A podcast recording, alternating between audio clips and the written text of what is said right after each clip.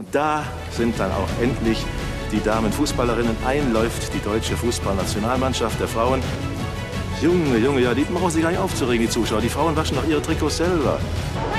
Letzte Anweisung, dann die 98. Minute, Freistoß Lingor, Kopfball, Mia Künzer, Tor für Deutschland. Raus aus dem Abseits. Der Frauenfußball-Podcast von 19 Min. Herzlich willkommen. Wir haben heute Charlotte Voll zu Gast. Charlotte ist Keeperin beim österreichischen Bundesligisten Spielgemeinschaft SCR Alltag, FFC Vogtland. Wir kennen Charlotte auch aus der Bundesliga vom SC Sand, vielleicht auch von der TSG Hoffenheim und aus der Ligue A Femina von Paris Saint-Germain. Hi Charlotte, schön, dass du da bist. Hallo, ich freue mich. Ich werde jetzt erstmal deine Karrierestationen vorlesen. Du unterbrichst mich bitte sofort, falls da ein Fehler dabei ist. Und dann gucken wir uns mal an, was du schon alles so erlebt hast. Du hast ähm, angefangen zu spielen. Moment, wo habe ich mir das aufgeschrieben? Du hast angefangen beim SSV Frankfurt. Karlsruhe. Dann bist du bei Karlsruhe, okay. Ja. Äh, aber FSV, FSSV Frankfurt stimmt es? Hast du da auch gespielt? Nee, ich habe nie in Frankfurt gespielt. Ah, okay, dann ist es, äh, dann müssen wir das irgendwo ausbessern. Das steht auf soccerdonner.de, ist nicht mein Fehler. Ja, ja. Sag ich dir mal ähm, Bescheid. Ähm, du bist dann aber du bist von Karlsruhe dann nach Hoffenheim gewechselt. Genau. Genau, und hast dann in der Jugend bei Hoffenheim gespielt, hast ähm, mit 16 Jahren dein erstes Spiel im, im Erwachsenenbereich gemacht. Ich glaube, das war im Oktober 2015. Weißt du noch gegen wen? Also zweite Liga habe ich das erste Mal gespielt gegen Alemannia Aachen. Ja, genau, das habe ich auch recherchiert. Dann stimmt es wenigstens. Ich glaube, ihr habt 3 zu 1 gewonnen. Ja. Im, Im Jahr danach bist du dann komplett aufgerückt zur U17, äh, von der U17 in die zweite Bundesliga. Mhm. Dann allerdings nach einem Jahr zu Paris Saint-Germain gewechselt. Da hast du dann zwei Jahre verbracht, bist dann zurückgewechselt nach Deutschland in die Bundesliga zum SC Sand. Dort hast du wieder zwei Jahre gespielt. Dann wieder Nur ein Jahr war ich dort tatsächlich. Nur ein Jahr? Okay, dann ja. ein Jahr bei, bei Sand. Äh, bist du dann 2020 von Paris nach Sand gewechselt oder 2019? Genau, während Corona. Also das war auch ein ganz wilder Wechsel, sage ich mal, weil die deutsche Liga gespielt hatte und die okay. französische hatte aber aufgehört. Und dann ging deren Vorbereitung schon los, während wir noch gespielt haben. Und ich bin dann äh, okay. quasi direkt vom letzten Spiel ins Training wieder eingestiegen. Das war okay. meine Sommerpause. Interessant. Dann hast du ein Jahr lang bei Paris gespielt in der Saison 2021-22. Kann man das so sagen? Also mit dem, ja, was du jetzt gerade gesagt hast. Ja, es waren ja zwei Jahre dann. Also es war ein Jahr Sand, dann wieder zwei okay. Jahre Paris. Okay, das steht, das steht auch falsch auf Soccerdonner. Mann, oder ich habe es mir falsch aufgeschrieben. Na, jedenfalls bist du jetzt im Sommer gewechselt nach Österreich zur Spielgemeinschaft Alltag ähm, Vogtland. Vorderland. Ähm, Vorderland. Ja. Kannst du uns vielleicht von aus diesen Karrierestationen, die du bisher hattest, dann mal deine drei schönsten Erlebnisse schildern? Boah, drei ist schwierig, weil. Ähm, du kannst auch zehn sagen. okay, also natürlich so. Ähm, bei Hoffenheim war es mit Sicherheit die, die Meisterschaften, die wir in der zweiten Liga gefeiert haben mit der zweiten Mannschaft. Mhm. Ähm, und dementsprechend die Feiern danach auf Mallorca, das war schon sehr lustig immer. Ähm, mhm. In Paris gab es natürlich auch Highlights. Wir haben zwei, also in den insgesamt vier Jahren, wo ich dort war, haben wir zweimal den Pokal gewonnen, einmal die Liga. Ähm, klar, erstes ähm, Profispiel war natürlich auch was Besonderes, war auch ein Champions League-Spiel. Ähm, und dann, was mir natürlich auch extrem in Erinnerung geblieben ist, ist gerade aus der letzten Saison das Halbfinale Champions League gegen Lyon im ähm, Parc de Prince vor ich glaube, es waren gut 43.000 Zuschauern. Wurde ich zur Halbzeit eingewechselt, weil sich leider meine Kollegin das Kreuzband gerissen hatte in der ersten Halbzeit. Und also das sind so Momente, die wird man nie vergessen. Ähm, das habe ich gesehen, das Spiel. Ja. Äh, ja, leider konntest du dich dann nicht mehr so auszeichnen. Es war ein bisschen undankbar, finde ich, die zweite Halbzeit, weil das ja, Tor, das da konntest du nichts machen und ja, ansonsten kam nichts aufs Tor, oder? Ja.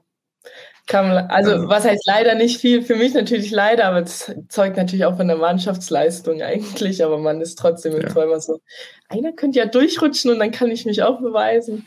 Andererseits, wenn keiner durchrutscht, dann, ähm, ja gut, dann leistet das Team halt einfach eine super Arbeit. Ja, vor allem im Finale hättest du ja dann von Anfang an gespielt. Ja, das wäre natürlich nochmal eine ganz andere Nummer gewesen, aber gut. Leider kam es nicht dazu. Kam nur zum Pokalfinale, ähm, was wir immerhin dann gewinnen konnten. Ja, kann ja noch kommen, Champions League-Finale. Hast ja noch Zeit. Ist noch Zeit, ja. Ähm, Gab es denn auch in äh, deiner Karriere bisher schon Rückschläge und Enttäuschungen, von denen du uns erzählen willst? Ähm, ich würde sagen, so die letzten oder das letzte Jahr war somit das Schwierigste einfach. Ähm, auch mental, weil wir drei Torhüter waren, beziehungsweise zwischenzeitlich vier, dann gab es mal wieder eine Verletzung, dann waren wir, dann war ich irgendwie so alleine, dann waren wir wieder drei und das war immer so, niemand wusste, wer spielt, niemand wusste, wo man steht und das hat schon echt krass so am Nervenkostüm immer gezerrt und das war mit am schwierigsten auch. Dann hattest du keine Spielzeit und wusstest eigentlich auch nicht wieso. Und dann warst du plötzlich wieder im Tor und wusstest aber auch nicht wieso. Also es, Kommunikation war ein bisschen schwierig alles. Ähm, und das würde ich tatsächlich schon so mit als das Schwierigste für mich darstellen, weil ich einfach noch das, oder ich habe das Glück, noch keine schwere Verletzung gehabt zu haben. Ich hau hier gleich mal auf Holz. Ähm, aber ja, ich glaube, das ist einfach, jeder Torwart kennt das. Es kann nur ein Torwart spielen, da wird nicht, eigentlich nicht rotiert, da wird eigentlich nicht gewechselt, wenn nichts passiert. Und ja, das ist so das Schwierigste an unserer Position, würde ich auch sagen. Aber im Endeffekt wusste ich ja am Anfang, worauf ich mich einlasse, als ich mich für die Torwartposition entschieden habe. Wobei, da war ich noch so klein, vielleicht wusste ich es halt dann auch noch nicht. Ähm, ja, also das ist so das die größte Herausforderung, die, mit der ich zu kämpfen habe, aber mit der jeder Torwart zu kämpfen hat. Gucken wir uns mal die Gegenwart an. Du spielst jetzt bei Alltag. Ihr habt in der Hinrunde neun Spiele gespielt, ihr seid Dritter. Du hast in diesen neun Spielen achtmal im Tor gestanden, hast neun Gegentore kassiert, was ganz gut ist, viermal zu null. Wie sind denn die ersten Monate in Alltag so verlaufen für dich? Also ich muss sagen, dass mir die Integration hier extrem, extrem leicht gemacht worden ist. Einfach durch die Leute hier, durch die Mitspielerinnen, aber auch komplett das Vereinsumfeld. Ähm, also ich war noch nie so schnell irgendwo integriert wie hier. Egal, ob das jetzt, ähm, ich war bei Hoffenheim war, bei Paris, bei Sand, also Sand, Paris äh, oder generell, ich hatte nie wirklich viel Probleme, mich zu integrieren. Ähm, aber hier war es wirklich so gefühlt, war ich da und ich kannte wirklich keine einzige Spielerin persönlich davor. Ähm, was zum Beispiel bei Hoffenheim ganz anders war. Da kannte ich schon das komplette Team vorher von äh, sämtlichen Auswahlmannschaften. Und ich kam hier an und ich habe mich direkt extrem willkommen gefühlt, extrem herzig empfangen worden. Und also das hat mir einerseits natürlich dann den persönlichen Einstieg hier extrem leicht gemacht. Und wenn das schon einfach ist, dann ähm, finde ich, ist es immer viel einfacher, auch dann der sportlich einfach da zu sein und das zeigen zu können, was man eben kann.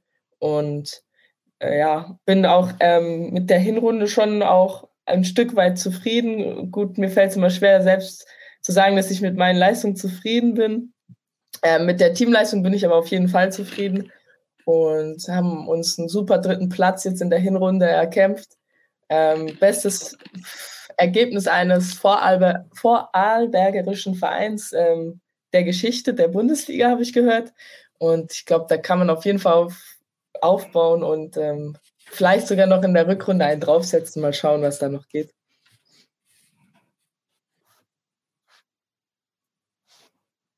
Wie lief denn dein Transfer eigentlich genau ab?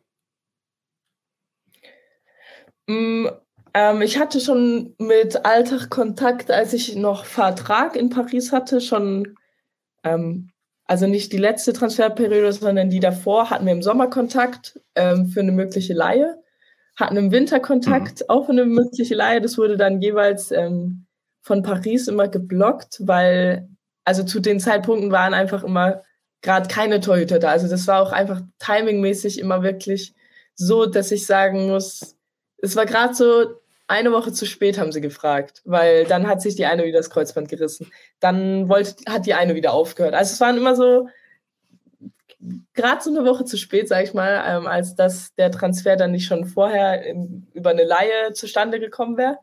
Und jetzt im Sommer ist mein mhm. Vertrag dann ähm, ausgelaufen in Paris und es war relativ früh für mich schon klar, dass ich auch nicht verlängern möchte. Nach vier Jahren habe ich auch einfach gesagt, also insgesamt vier Jahren waren es für mich dann auch einfach genug, ähm, sage ich mal. Und habe dann auch gesagt, ich brauche jetzt irgendwie so was ganz anderes. Und ich glaube, da habe ich mit Alltag ähm, auf jeden Fall was ganz anderes zu Paris gefunden und bin ähm, extrem froh, dass der Kontakt eben auch nie abgerissen ist und ähm, sich Tobi, unser sportlicher Leiter, da hartnäckig gehalten hat. Ähm, und ja, im Sommer, oder es, es war tatsächlich so, dass ich nach dem Champions League Halbfinale hatten wir, glaube ich, zwei oder drei Tage frei. Und dann bin mhm. ich hier runtergefahren und habe den Vertrag dann unterschrieben gehabt. Also es war relativ früh dann ähm, vergleichsweise schon unter Dach und Fach. Ähm, und die Be Entscheidung bereue ich auf keinen Fall. Also ich bin, ich fühle mich hier extrem wohl, extrem gut aufgehoben, auch menschlich und sportlich.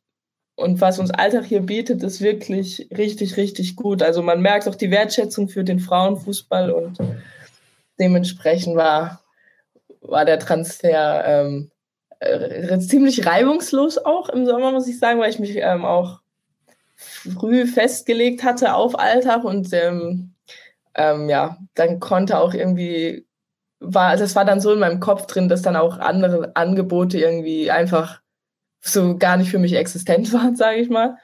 Mhm. Und ja, war denn von Anfang an klar, dass du Stammtorhüterin sein wirst oder musstest du dich schon durchsetzen gegen deine Konkurrentinnen? Nee, also das wurde von Anfang an auch gesagt, dass mir hier keine wilden Versprechen gemacht werden, ähm, was ich auch gut finde, weil es einfach auch von der Professionalität des Vereins zeugt, dass man mir nicht eben sagt, so ja, du kommst dann hierher und du bist Nummer eins und ähm, alles ist schön, sondern ähm, es wurde ganz klar gesagt, dass ich hierher komme sie von meiner Qualität wissen, aber es trotzdem einen Kampf um die Nummer eins geben wird. Und ähm, ja, den Kampf habe ich natürlich dann auch gerne angenommen ähm, und sage auch selbst, Konkurrenz belebt das Geschäft. Und wenn, wenn ich merke einfach, dass hinter mir noch jemand ist, der einfach so nah dran ist, dass ich in jedem Training 100 Prozent geben muss, dann bringt mich das auch einfach extrem weiter.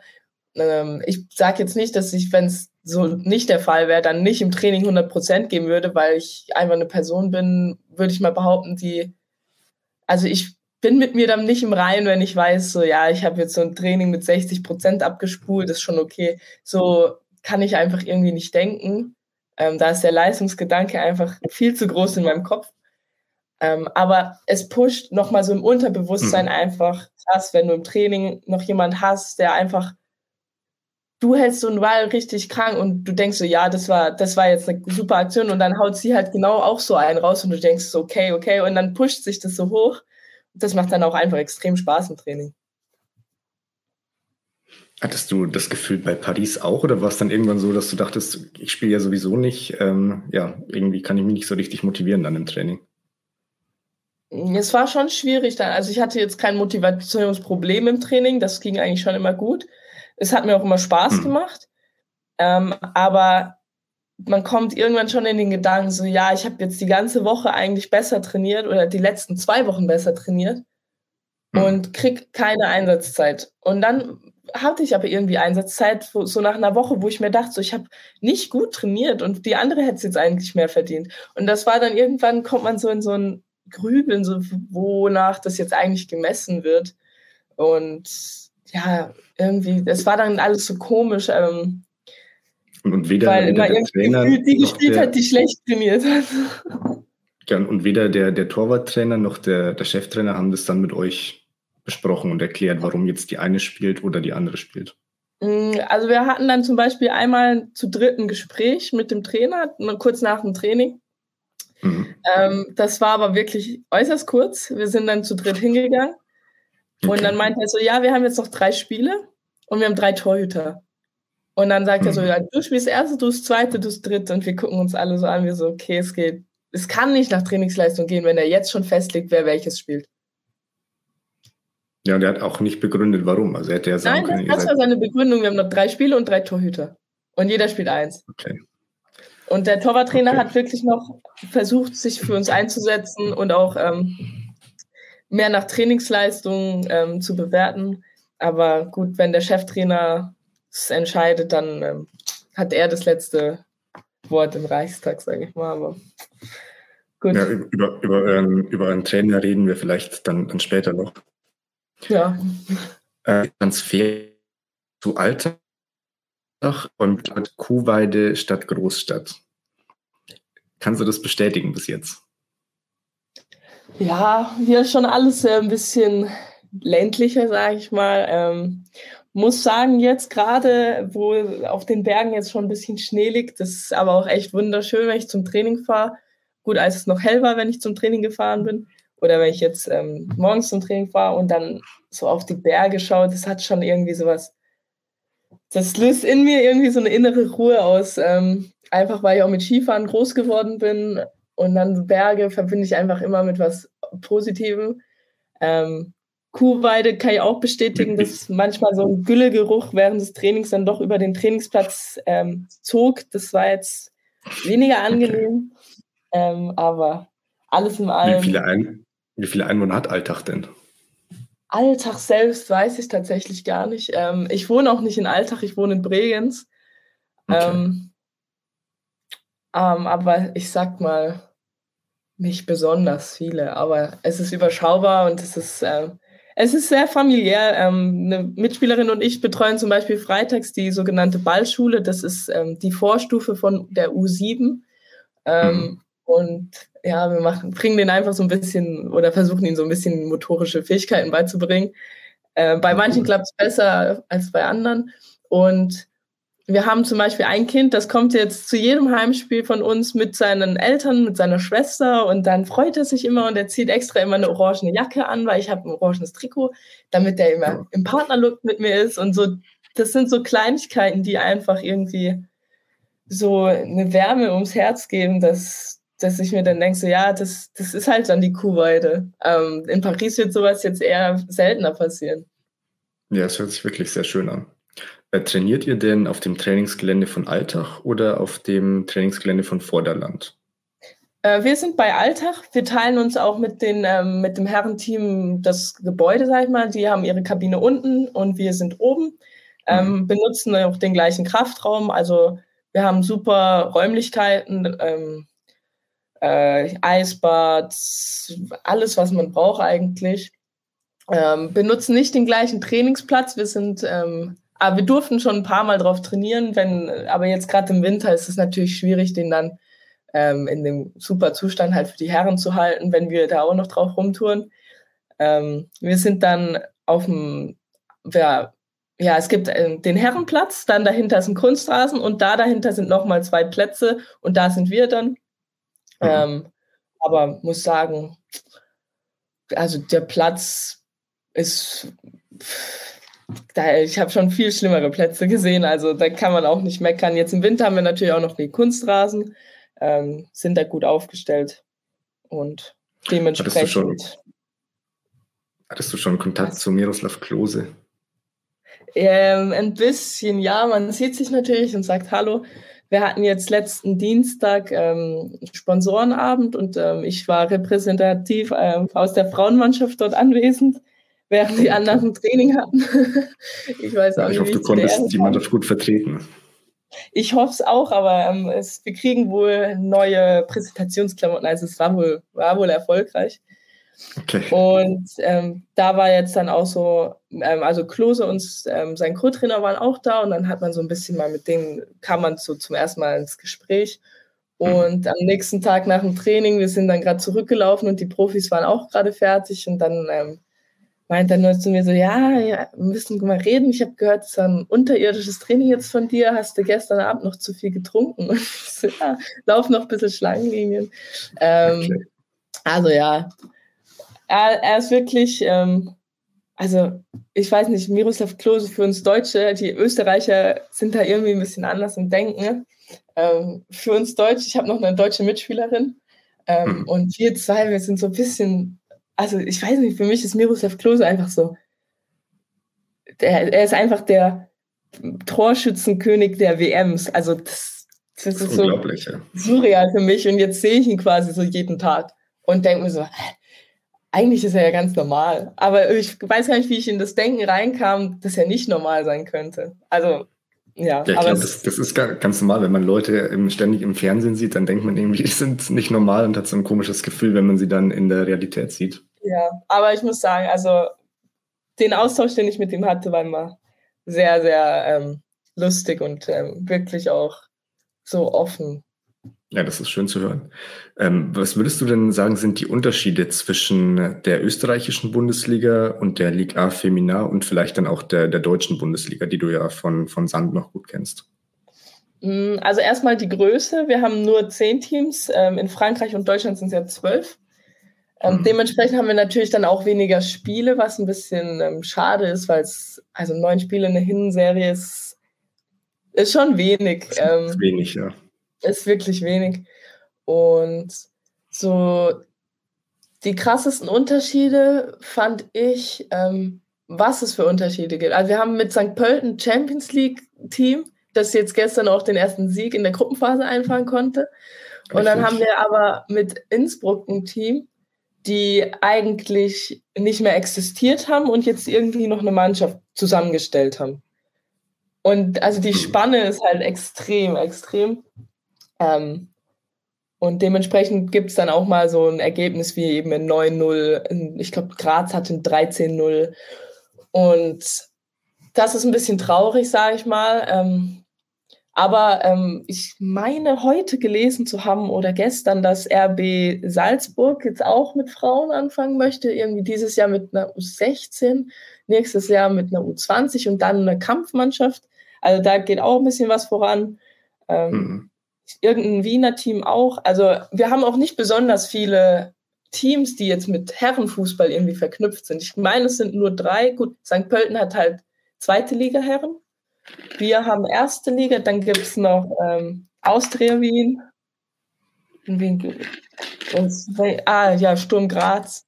Und das war es dann aber auch schon irgendwie mit Teams, die hm, Erstliga-Herrenteam dahinter haben. Also St. Pölten hat ja nicht mehr erste Liga-Herren dahinter. Das finde ich dann sind auch. Die abgestiegen? Ähm, ich meine, schon vor zwei Jahren sind die okay. Herren abgestiegen. Kann, kann sein, kann sein. Ähm, aber St. Pölten ist bei euch, du hast ja vorhin gesagt, äh, vielleicht könnt ihr in der Rückrunde die Leistungen aus der Hinrunde nochmal toppen. St. Pölten ist Erster. Ähm, sind die noch einzuholen? Es wird schwierig, oder? Es wird sehr schwierig. Ähm, ich meine, sie haben schon über sechs Punkte Vorsprung und es ist wirklich sehr schwierig. Wir waren echt an einem Unentschieden dran und haben in der letzten Aktion noch das 3-2 Gegentor bekommen, was super unglücklich war.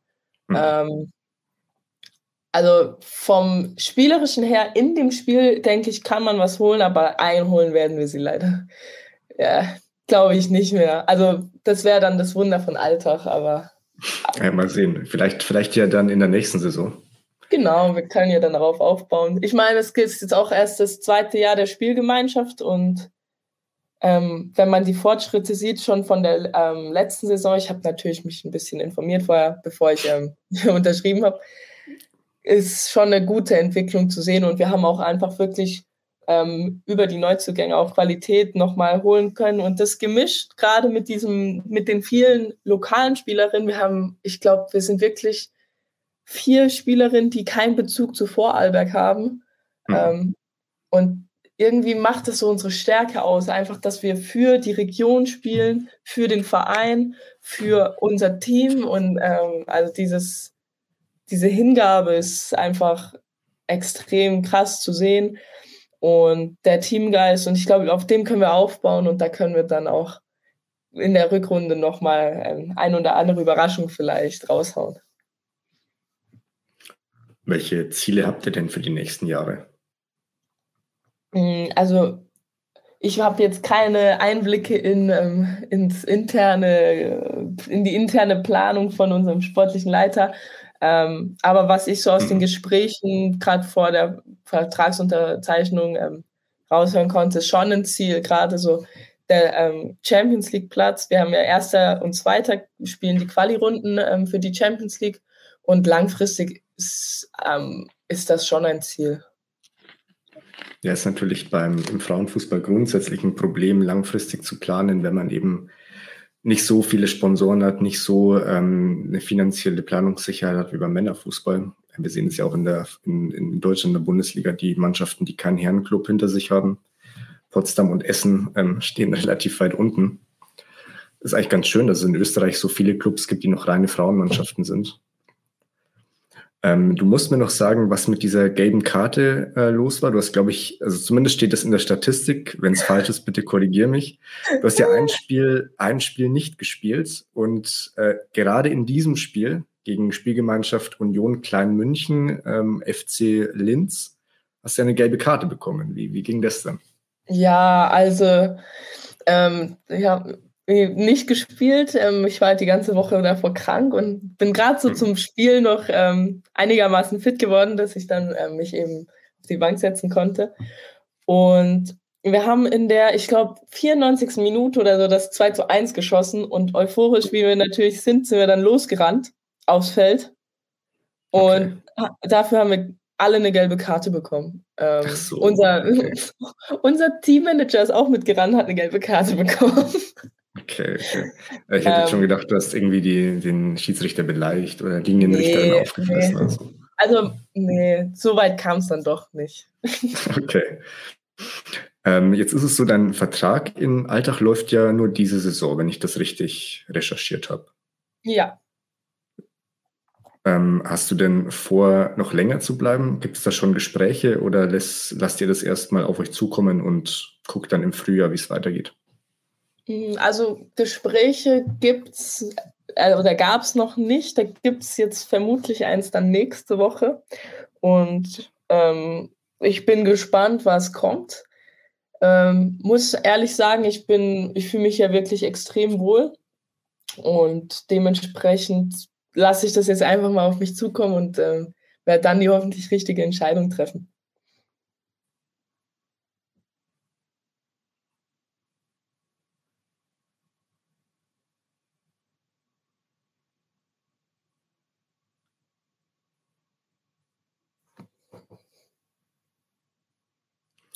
Ähm, ich habe leider das, was du jetzt zuletzt gesagt hast, nicht richtig verstanden. Könntest du es nochmal sagen?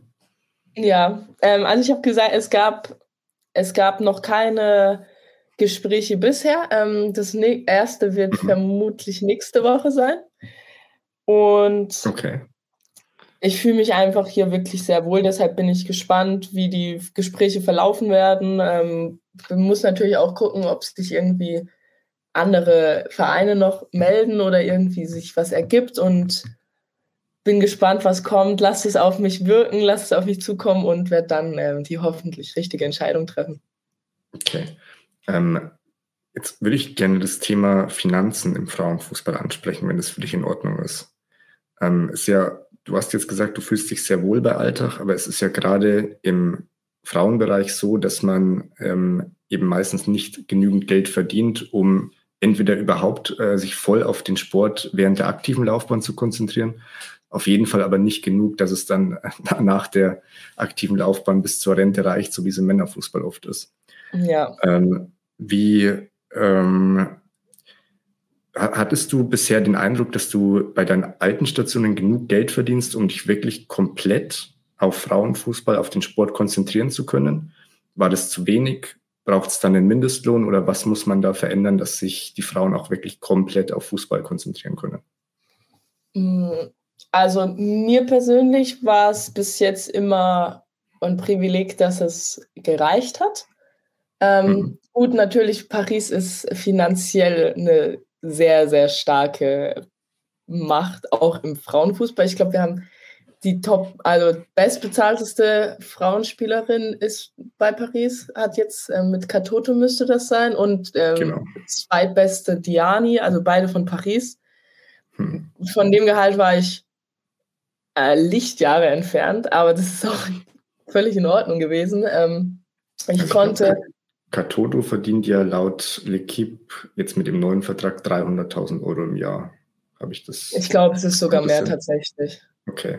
Also auf jeden Fall schon ordentlich. Ja, ja. ordentlich, ja. Definitiv. Also da, das ist, das sind Summen, das, das freut einen natürlich einerseits. Andererseits sehe ich hier, ähm, bei uns arbeiten quasi alle im Team oder mhm. studieren. Mhm. Ich studiere auch noch nebenher.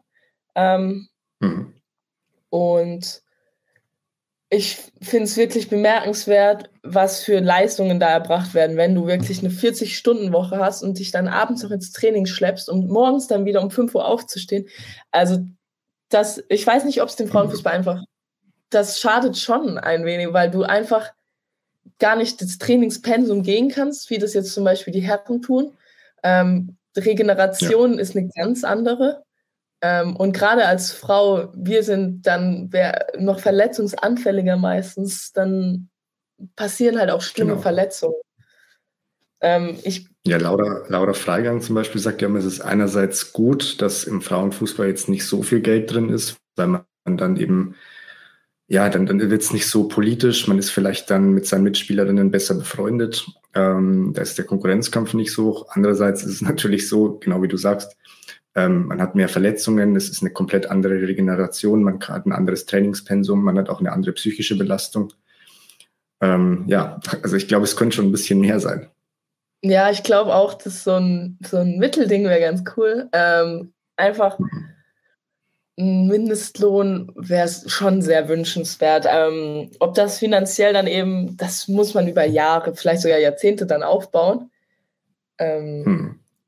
Na gut, man könnte ja zum Beispiel auch, auch sagen, dass der DFB zum Beispiel, jetzt wenn wir von der Bundesliga sprechen oder der mhm. ÖFB in Österreich, äh, den Vereinen ähm, eine bestimmte Summe zur Verfügung stellt für diesen Mindestlohn.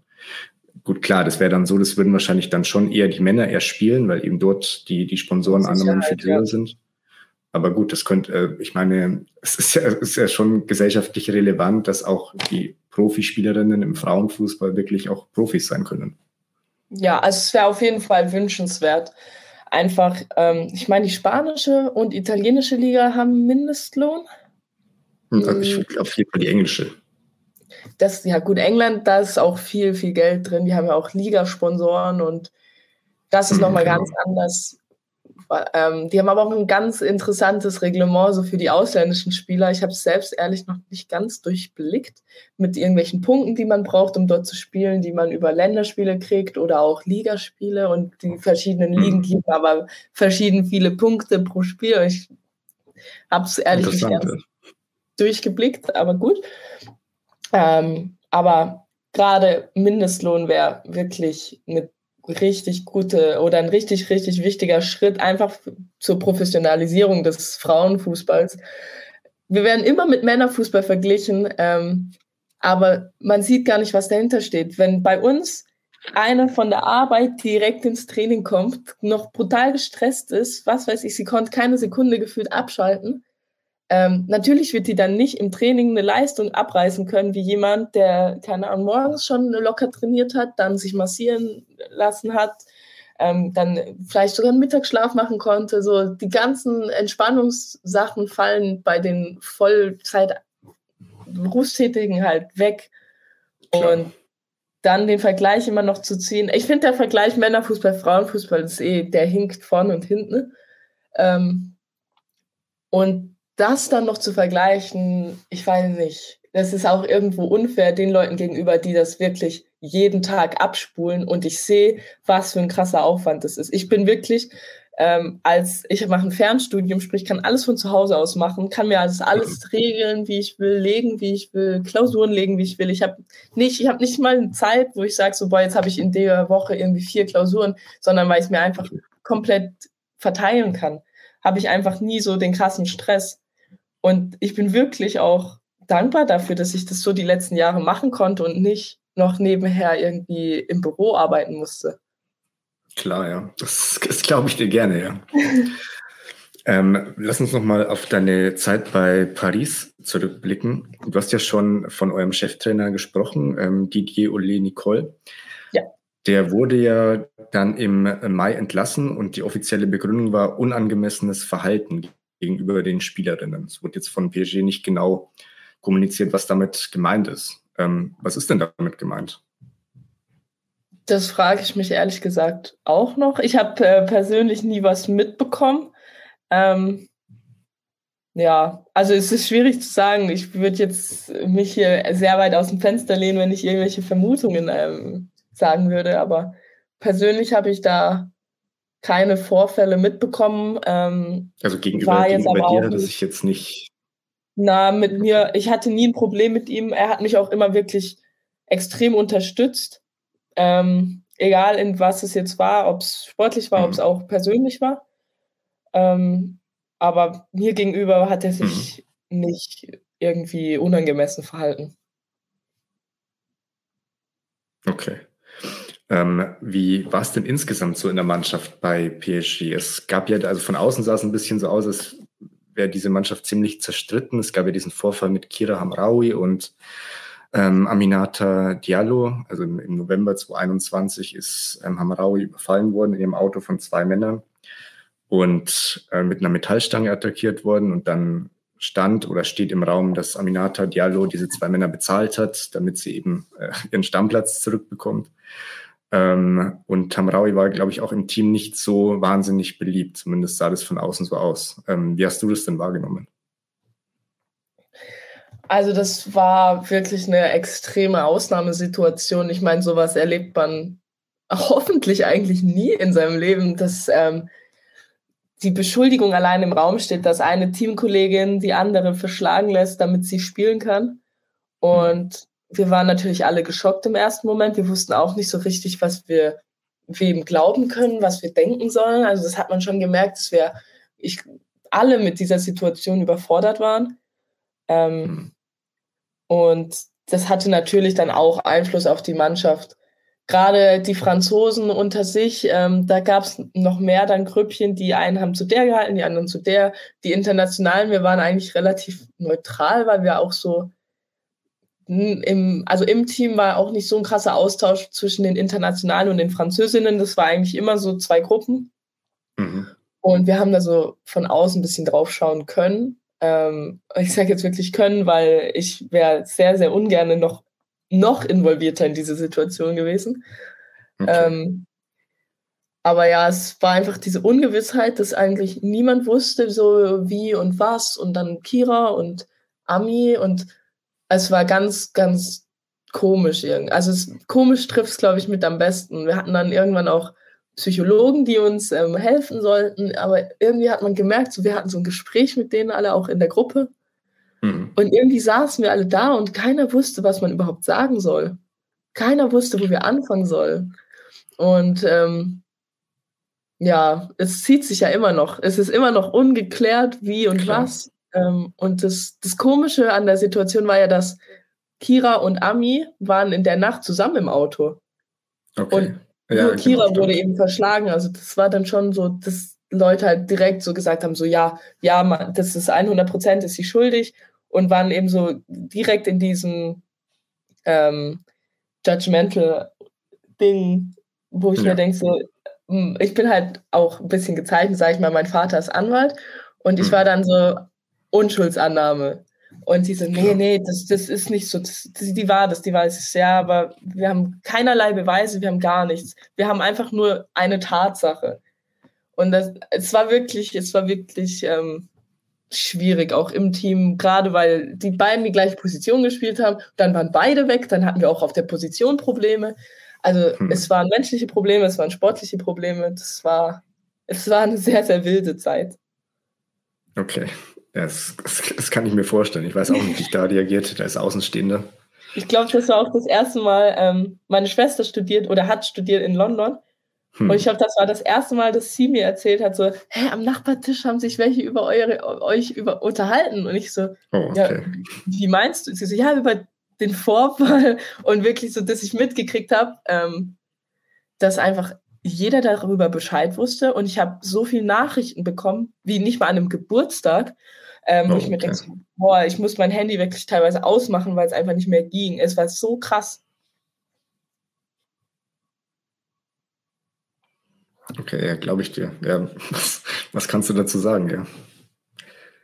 Ähm, okay, wie, wie würdest du insgesamt denn so deine vier Jahre bei Paris beschreiben? Dann schließen wir das Thema mal kurz ab. Ähm, also insgesamt die vier Jahre, ich würde sagen, das hat mich in meinem Leben einfach positiv gezeichnet. Mm, ich habe mich menschlich extrem entwickeln können dort. Ähm, ich bin ja direkt nach dem Abi mit 18 dorthin und ich war wirklich eine schon sehr schüchterne Person. Ähm, konntest, konntest du da Französisch? Ich konnte Französisch, weil ich ähm, zufällig war ich auf einem französisch-deutschen Gymnasium ähm, und hätte theoretisch auch das französische Abi machen können, aber das war mir dann zu zeitaufwendig, eben noch mit Hoffenheim, weil ich jeden Tag von Karlsruhe nach Hoffenheim gefahren bin, wieder zurück und äh, es wäre hm. dann so viel Lernen gewesen, dass ich da ein bisschen verloren gewesen wäre, würde ich mal behaupten. Hatte das aber bis zur 10. Klasse und hatte dementsprechend dann auch ähm, Geschichte auf Französisch, Politik auf Französisch und ähm, Erdkunde auch auf Französisch und konnte so wirklich ein sehr gutes Französisch schon. Ähm, natürlich das Schulfranzösisch, was mir sehr schnell aufgefallen ist, dass ähm, das kennen wir auch. Ja. Franzosen haben dann auch immer gesagt, ja, du redest so ein schönes Französisch. Ich sehe, wie meinst du? Ja, du sagst so, die Verneinung machst du so mit nö und pa und ich denke so, ja, habe ich halt so gelernt. Das war aber relativ schnell dann auch draußen. Also jetzt ähm, bin ich schon auch ein bisschen im umgangssprachlichen Französisch dann angekommen. Ähm, ja, einerseits hat es mich natürlich persönlich dann wirklich extrem weitergebracht. Ich bin, ähm, habe so viele verschiedene Kulturen kennengelernt im Team, ähm, so viele tolle Spielerinnen auch kennengelernt, ähm, wo ich extrem viel lernen konnte. Sei es ähm, zum Beispiel eine Kascha, die jetzt in Wolfsburg beim, im Tor steht, oder eine Chris Endler, die jetzt bei Lyon spielt. Ähm, die zwei, mit denen habe ich extrem gerne zusammen trainiert. Oder auch eine Bara Wutikova, mit der ich mich extrem gut verstanden habe. Ähm, obwohl wir direkte Konkurrentinnen waren, wir haben uns bei Auswärtsfahrten das Zimmer geteilt. Wir haben auch in unserer Freizeit zusammen Sachen gemacht. Also mhm. dieser Austausch mit Leuten ist meiner Meinung nach ähm, der größte Pluspunkt am Fußball. Einfach wie viele Kulturen und Menschen ich kennenlernen durfte über den Sport. Ähm, das ist für mich der größte Mehrwert, der, den mein Beruf jetzt hat. Ähm, und hat mich eben persönlich extrem, extrem weitergebracht. Ich bin jetzt nicht mehr ganz so schüchtern, ähm, traue mich auch vor anderen Menschen zu reden. es war, es war wirklich mal nicht so. Ähm, man glaub, also viele glauben es mir jetzt gar nicht mehr, wenn ich das so erzähle. Ich glaube es auch nicht. Ja, es war wirklich extrem. Ähm, das hat mich weitergebracht. Ich bin viel eigenständiger geworden. Ähm, Zeitmanagement, generell so, wie ich durchs Leben gehe, ist einfach, hat sich natürlich extrem durch meine Zeit in Paris geprägt, weil es auch die erste Zeit war von mir, wo ich alleine gelebt habe, weg von zu Hause war und direkt auch im Ausland. Ähm, also ja. Du bist mit 18 alleine dann nach Paris. Ja, ich kannte dort niemand. Ähm, mhm bin einfach mal hin und habe mir nicht viel bei gedacht, muss ich ehrlich sagen, weil im Nachhinein haben mir dann so viele gesagt, boah, das war so mutig von dir und hier und das hätte ich niemals gemacht und ich habe in dem Moment einfach nur Fußball gesehen und gar nicht das Ganze drumrum, weil ich halt hm. ähm, davor auch immer nur Fußball hatte und halt zu Hause war. Und dieses, ja. ich muss alleine leben, dies, das, das, das habe ich erst gar nicht so gesehen, erst als ich dann dort war. Ähm, aber ja, ich habe. Aber so du, du, hattest dann schon, du hattest dann schon Hilfe vom Verein bei der Wohnungssuche oder musstest du alles Ja, ja. Ähm, ich war, wann war ich? Ich glaube, zwischen schriftlichem und mündlichem Abi ähm, war ich dann halt mal eine Woche einfach so weg. Aber irgendwie war es so, bei mir in der Schule war das schon normal, dass ich nicht da war wegen Fußball. Insofern hat es auch irgendwie niemand so wirklich wahrgenommen. Und dann war ich so, ja, ich war in Paris. Und dann so, hey, wie, du warst in Paris? Ja, ich hm. hatte eine Probetrainingswoche. Die so, ja, okay. Und irgendwie hat sich trotzdem niemand was dabei gedacht. Ähm, und die hatten aber schon alles vorbereitet quasi. Also als ich zur Vertragsunterzeichnung dann wieder hingefahren bin, war Medizincheck, war Wohnungsbesichtigung, habe dann direkt eine Wohnung gefunden, war das, das, das, ähm, Bank, mhm. Bankkonto wurde für mich eröffnet. Also wirklich alles. Ich musste mich um nichts kümmern. Das war, okay. äh, ja, wo ich auch war, so, wo bin ich hier? Wie krass ist das? Ist natürlich einerseits gut, andererseits, gerade beim Männerfußball wird ja oft gesagt, dass die Spieler quasi ihr ganz, ganze Karriere lang äh, quasi nie selbstständig werden und dann, wenn die Karriere vorbei ist, keine Ahnung haben, wie es, äh, wie, zum Beispiel, wie man ein Bankkonto öffnet oder wie man eine Wohnung findet oder so. Ja, ähm, also Wohnungssuche. Hat Vor- und Nachteile, würde ich sagen. Definitiv. Ähm, für mich war es im ersten Moment mit 18 natürlich auch so, boah, richtig cool, alles wird für mich gemacht, hier, bla bla bla. Und dann äh, musste ich mich bei den anderen wechseln, aber natürlich dann mehr beschäftigen, auch mit Versicherungen und so Zeug. Und ich war so, oh mein Gott, hm. ich habe keine Ahnung vom Leben. Also da kommt dann immer so eine kurze Krise, wo ich denke, ja, ich habe keine Ahnung vom so Leben. Alt bist du jetzt auch wieder nicht. ja, und dann ähm, denken wir, okay. Aber ja, ich glaube, die Mischung ist gut. Oder ähm, gerade so das Heranführen. Wir hatten mh, mm, zum Beispiel über Rogon, ich bin bei der Rogon-Beratung. Ähm, hm. Und wir hatten während Corona, ähm, konnten wir dann so Business-Kurse von zu Hause aus machen. Per, per Zoom-Meeting haben wir dann mit einem Dozenten geredet, die Spielerin, und ähm, er hat uns dann eben Businesspläne erklärt und wie man das macht und wie man das macht. Also da wurde dann schon auch für uns persönlich dann ähm, eine Weiterentwicklung geboten. Ähm, aber das ging nicht vom Verein aus, sondern eben von unserer Beratungsagentur. Hört sich, hört sich sehr gut an. Ähm, was, was sind denn in deiner Karriere, also du bist 23, ich glaube, das haben wir noch gar nicht gesagt, was sind denn jetzt noch deine Ziele? Oh, also französischer Meister habe ich ja schon geholt und Pokalsieger. Ähm, klar, Titel sind immer erstrebenswert, sage ich mal. Persönlich, ähm, gut, ich bin relativ jung noch, hoffe ich zumindest. Würde ich auch ähm, sagen, ja. Und ich glaube, jeder, der auf unserem Niveau ist, würde einfach gerne Nationalmannschaft spielen. Und das ist einfach auch, seit man irgendwie so denken kann, seit man so das erste Mal als Kind auch so ein Nationalmannschaftstrikot anhat, dachte man sich so, ja, da will ich auch mal spielen. Und das ist schon immer noch so ein Ziel, das einfach da ist. Ähm, und was damit einhergeht, ist natürlich ähm, auch gute Leistung in der Liga, weil sonst, ähm, sonst hat man sich aus der Nationalmannschaftsplatz einfach nicht verdient. Ähm, und über diese guten Leistungen kommen natürlich dann eigentlich auch gute Resultate mit der Mannschaft. Sprich, ich weiß nicht, ein Titel, ähm, oder Champions League Qualifikation zum Beispiel wäre jetzt was mit Alltag, was definitiv, ich hoffe, da rede ich im Namen der Mannschaft, ein Ziel von uns wäre. Ähm, hm. Auch wenn es jetzt vielleicht nicht schon diese Saison ist, vielleicht auch nicht nächste, man weiß nicht, wann es sein wird. Ähm, ja, einfach Champions League Luft wieder schnuppern, das, das macht schon Spaß. Also wenn man es einmal gehabt hat, das, man denkt, ich vermisse es jetzt schon dieses Jahr, muss ich sagen. Ähm, und so ein persönliches Ziel wäre schon Champions League wieder spielen und ja, irgendwann dann vielleicht auch mal ein Länderspiel.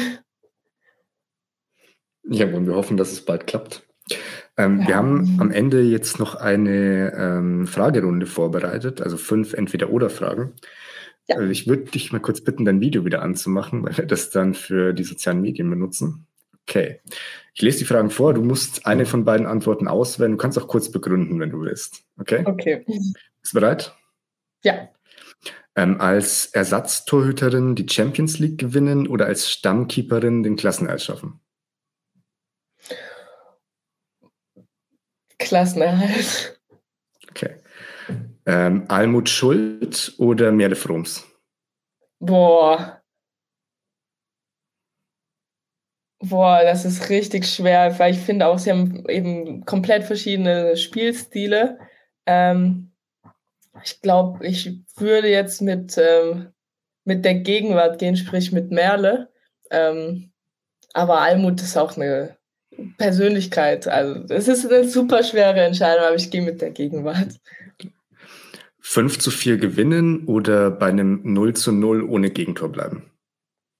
War dann schon gewinnen. Okay. Sarah Debritz oder Marie-Antoinette Katoto?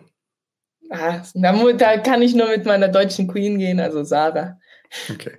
Letzte Frage: Männer- oder Frauenfußball? Hm, persönlich muss ich ehrlich sagen, ich schaue eigentlich nur Spiele von Frauen, wenn ich Leute dort kenne. Aber ich kenne mittlerweile natürlich sehr viele, deshalb schaue ich auch relativ viel. Ähm, aber wenn ich jetzt so entspannt auf der Couch meistens dann doch Männerfußball. Okay. Ja, dann vielen Dank. Danke, dass du dir Zeit genommen hast, Charlotte. Ähm, ich wünsche dir viel Erfolg weiter in deiner Karriere, jetzt auch viel Erfolg bei Alltag. Vielleicht könnt ihr in der, in der Rückrunde noch den zweiten Platz angreifen. Ja, wir und, geben unser Bestes. Ja, dann sehen wir uns beim nächsten Mal in der Champions League und in der Nationalmannschaft wieder. Hoffentlich. Irgendwann. Mal schauen. Mach's gut, danke für deine Zeit. Danke auch.